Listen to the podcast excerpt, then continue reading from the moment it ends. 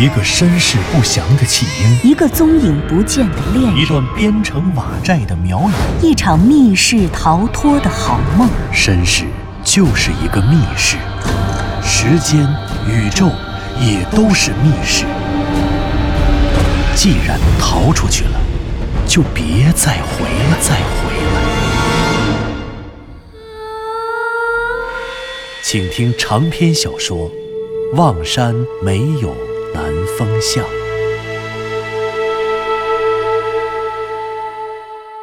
第八十六集。向南风一行三人第三次夜探雍家坟，竟然取得了完全出人意料的骄人战绩。他们不仅通过实际行动证实了雍家坟确实存在一个位于地下二十五米处的主墓室，而且还在主墓室发现了刻有诡异域外文明特质的神秘密码，并在石棺内发现了一本名为《日令》的古书。由于收获了莫大的成果，三个人乘兴而归。向南风本打算带着湘西谷主和藤原佐和子去吃早餐，就随口问了一句时间。南风哥，六点二十三。佐和子正在说时间的这个瞬间，向南风正好也看到了汽车中控台上的电子表，电子表显示的时间是六点二十六分。这个时候，原本一直在闭目养神的湘西谷主突然睁开了眼睛，好像非常急切地问道：“怎么了，南风？你要干嘛？”啊，呃，没什么，我带你们去一家港式茶餐厅，不过那家要七点整才开门。呃，算起来，如果去那边的话，我们恐怕到了还得再等上个十几分钟。不知道你们……向南风说到这里的时候，他们的车正好经过火车站望山南站。元旦已经渐渐远去，春节却离我们越来越近。春节对我们中国人而言，不仅象征着冬去春来、辞旧迎新，更是我们阖家团圆的日子。不管是风雪再大，车站再拥挤，回家的旅程再艰难，也阻挡不了一年一度的返乡大潮。这个有着十三亿人口的国家，每年最蔚为壮观的人口迁徙，就是一年一次的春运。现在虽然天还没有亮，可望山南站的前广场早就已经熙来攘往了。是啊，不知不觉，春运又到了。对于奔走在回家路上的人而言，哪里还有什么白昼与黑夜的分别呢？向南风的视线无意间划过了广场上提示火车站到站信息的巨大 LED 显示屏，显示屏的右上角上是一个红色显示的时间标志，那上面是标准的北京时间，早晨的六点二十六分。什么？怎么会是六点二十六分呢？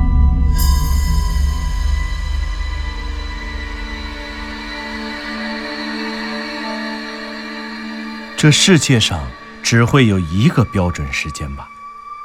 此时此刻，什么雍家人的历史、石棺上的纹饰、什么日令，统统都没有了。向南风的心里就只有这么一个问题。这世界上是不是只有一个标准时间？难道是错觉吗？还是记错了？仅仅在一个弯道之前，向南风随口向佐和子问了一句时间。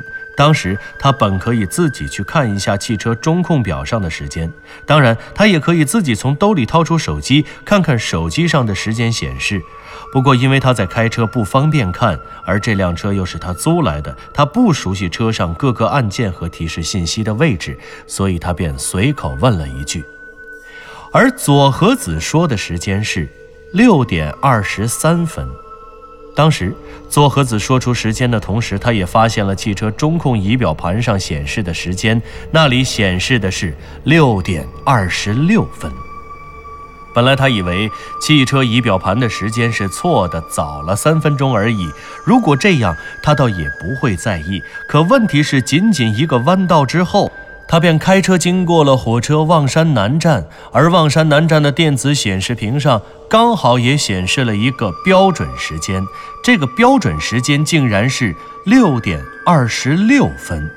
这说明左和子的手表慢了三分钟，这怎么可能呢？左和子的手表明明应该是标准时间呢。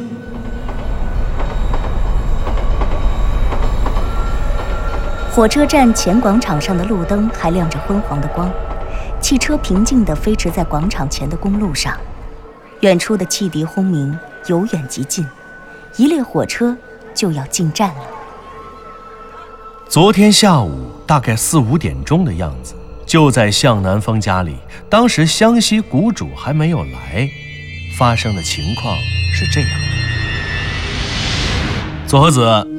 你这手表挺漂亮的呀！向南风看着佐和子纤细的手腕上戴着一款宝蓝色的手表，塑料的表带，塑料的表盘，塑料的材质不仅不显得廉价，反而却显得格外的现代和高档，像古典主义的大家闺秀一样内敛，却又像现代主义的城市青年一样科技感十足。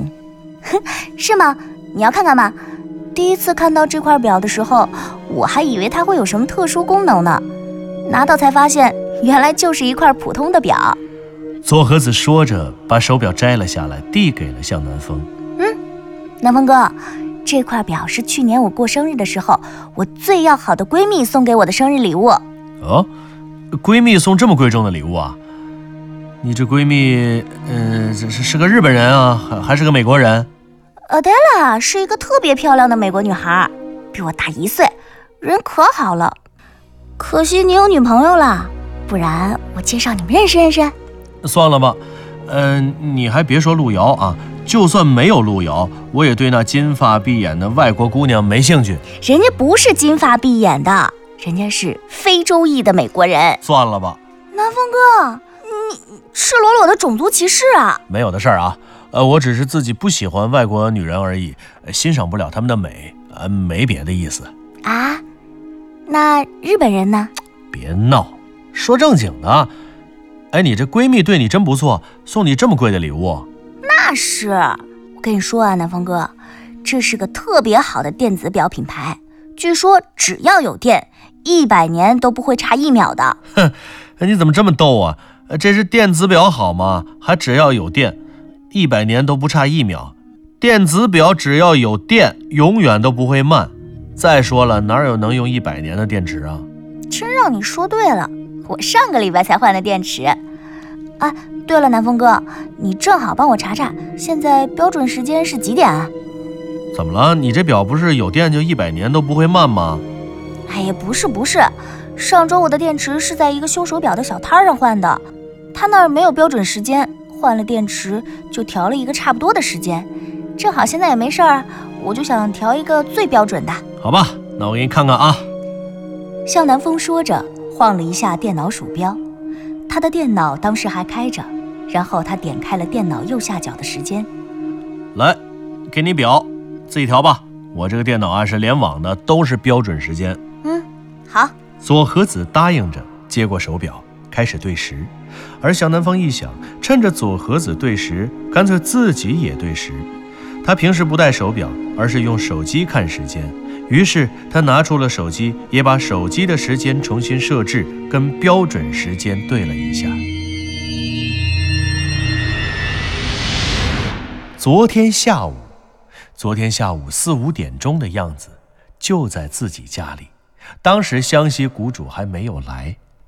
对，当时的情况就是这样。对，当时的情况就是这样。左和子的电子表明明在十几个小时之前才刚刚对过标准时间，怎么会在十几个小时之后就晚了三分钟呢？向南风从回忆里走了出来，他一边开车一边从兜里掏出手机，可不看则已，一看手机的时间更是令他大为困惑。他的手机时间居然也是六点二十三分，同样比标准时间晚了。这是怎么回事呢？难道电脑联网的时间错了，还是火车站显示屏的时间错了？就在这时，一直闭着眼睛、闭目养神的湘西谷主说话了。可是他闭着眼睛说的话，也像梦话一样。这世界有种东西，我们都以为它有，但其实它根本没有。我们都以为它是绝对的，而生命是相对的，但其实它才是相对的，生命才是绝对的。哎呀，千万年来，我们都在试图定义它、改变它，它就是时间。什么？湘西谷主，你说什么？向南风正在想着昨天他和左和子对表的事情，想着究竟是他们的表错了，还是火车站显示屏上的标准时间错了。可就在这个时候，湘西谷主竟然就偏偏说到了时间。难道这家伙懂得读心术吗？湘西谷主，你说什么呢？是啊，师兄，你说什么呢？什么绝对，什么相对的，什么时间啊？哈哈，我在说时间啊。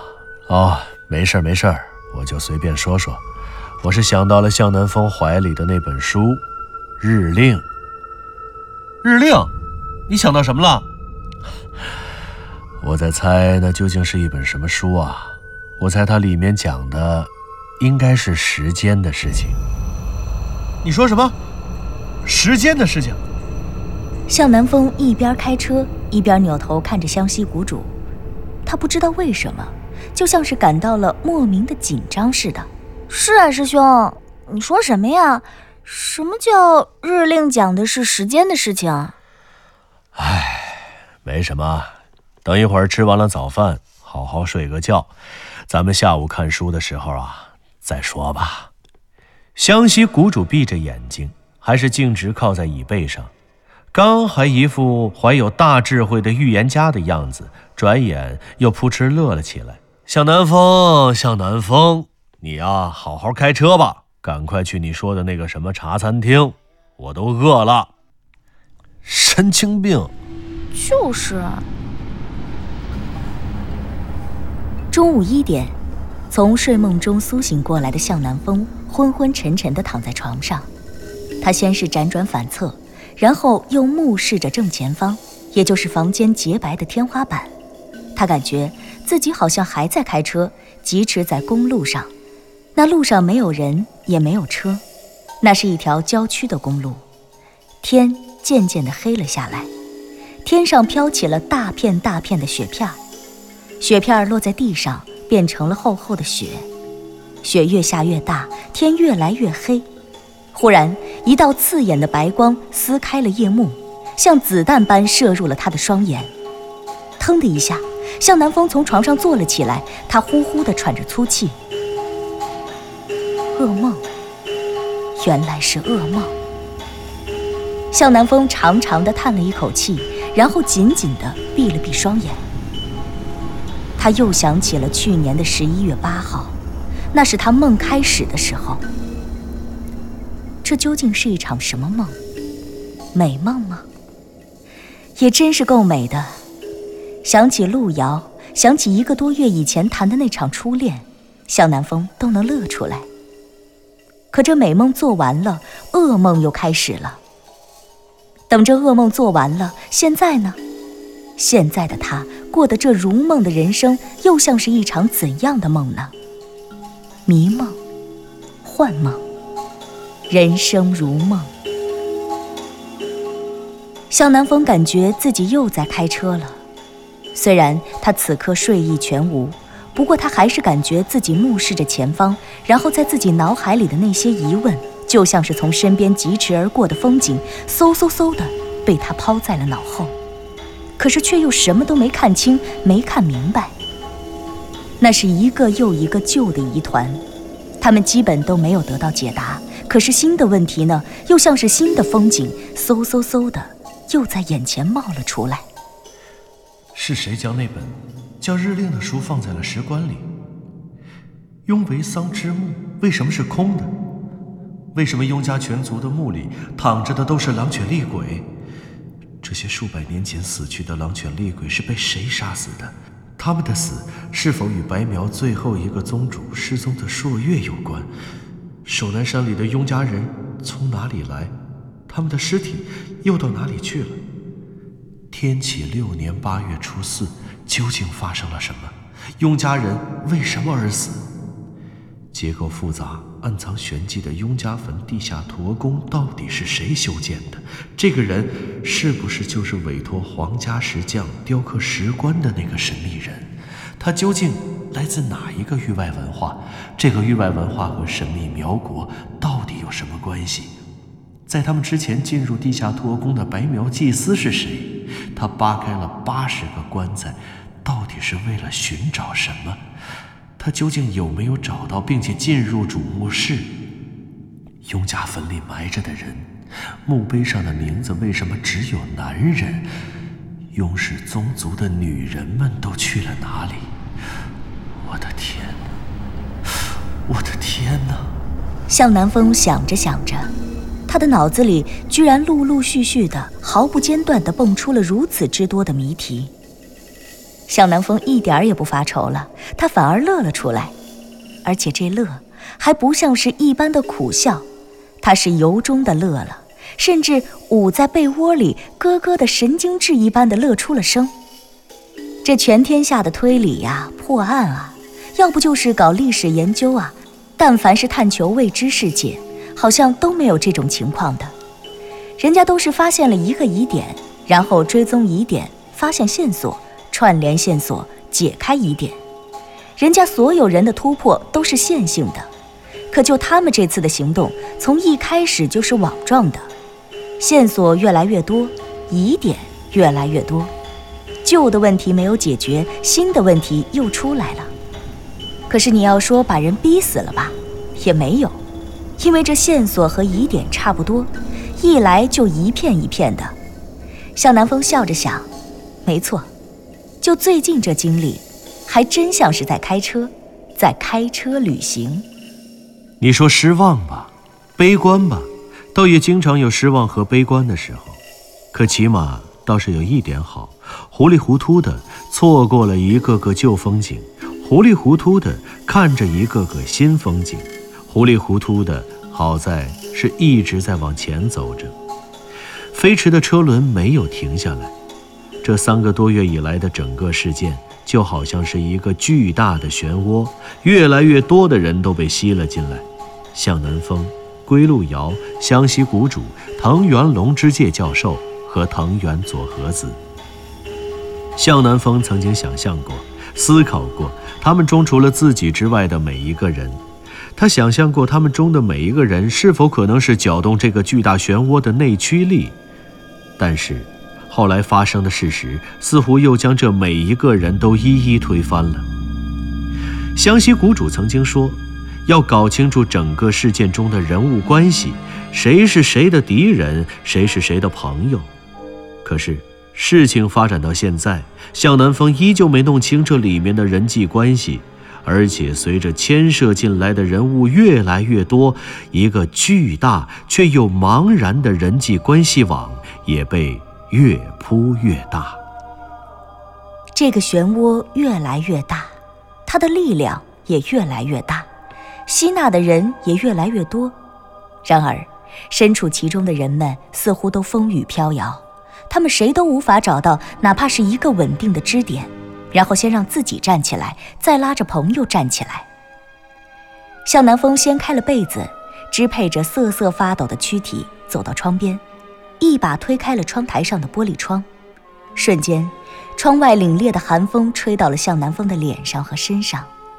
倦意，那些飘然在心中的倦意陡然清醒起来，站立着一跃跳下万丈高楼，在城市的地面上摔得粉碎。向南风一把抱起了卧在沙发上的藤原结晶，走，藤原结晶，南风哥呀，带你下楼撒尿去。这个家伙一下楼就立刻高兴起来。这世界上没有一只狗不向往自由，特别是在他想随地大小便的时候。向南风和藤原结晶在楼下转悠了二十分钟，他的手机突然响了，一看来电话的人是湘西谷主。手机被接通了，湘西谷主的声音从电话那边传过来：“喂，南风，醒了吗？当然睡醒了。我跟藤原结晶都已经在楼下转悠好几圈了。”哎，你怎么也醒这么早啊？哎，这不是心里有事儿吗？惦记着那本日令，哪儿还睡得好？那倒也是，日令，我到现在都没打开呢。我想啊，还是等你醒了，咱们见面后再看吧。我怕我也看不懂，毕竟咱们三个里你最有文化，你本来就是搞历史的嘛。唉，你别这么说呀。其实，打住打住啊！你别客气了。你要是也醒了，咱们找个地方研究研究吧。好，我和左和子也是这个意思。啊，对了，左和子也醒了，我们两个刚刚通过电话。他现在正在起床，正在起床。湘西谷主自己都被自己的话逗乐了。起床还正在，这得有多懒？呃，正在起床啊，这是五分钟之前他的原话啊，也不知道他现在是起完还没起完啊。反正你要是没什么事儿，你就过来吧。快到酒店之前啊，给我来个电话，我们下去等着。没问题。呃，不在酒店谈吗？你想到哪儿去谈？我刚才和佐和子商量了一下，想让你带我们去守南山里转转。我们想去看看那块妙瑶禅庵、妙瑶塔的石碑，顺便也看看那个水潭。来望山好几天了，一直在跑永家坟。妙瑶禅庵这么重要的地方，我们还没去过呢。哦，妙瑶禅庵。向南风迟疑了一下。他看了看表，现在是中午一点十分。如果开上车接上湘西谷主和佐和子，再把车开到石头村，从那里进山的话，怎么了，南风？不方便吗？嗯，没，没什么不方便。我就是算算时间，没问题。那你们准备着，我先带结晶回家，然后就去接你们。咱们酒店楼下见。好，一会儿见。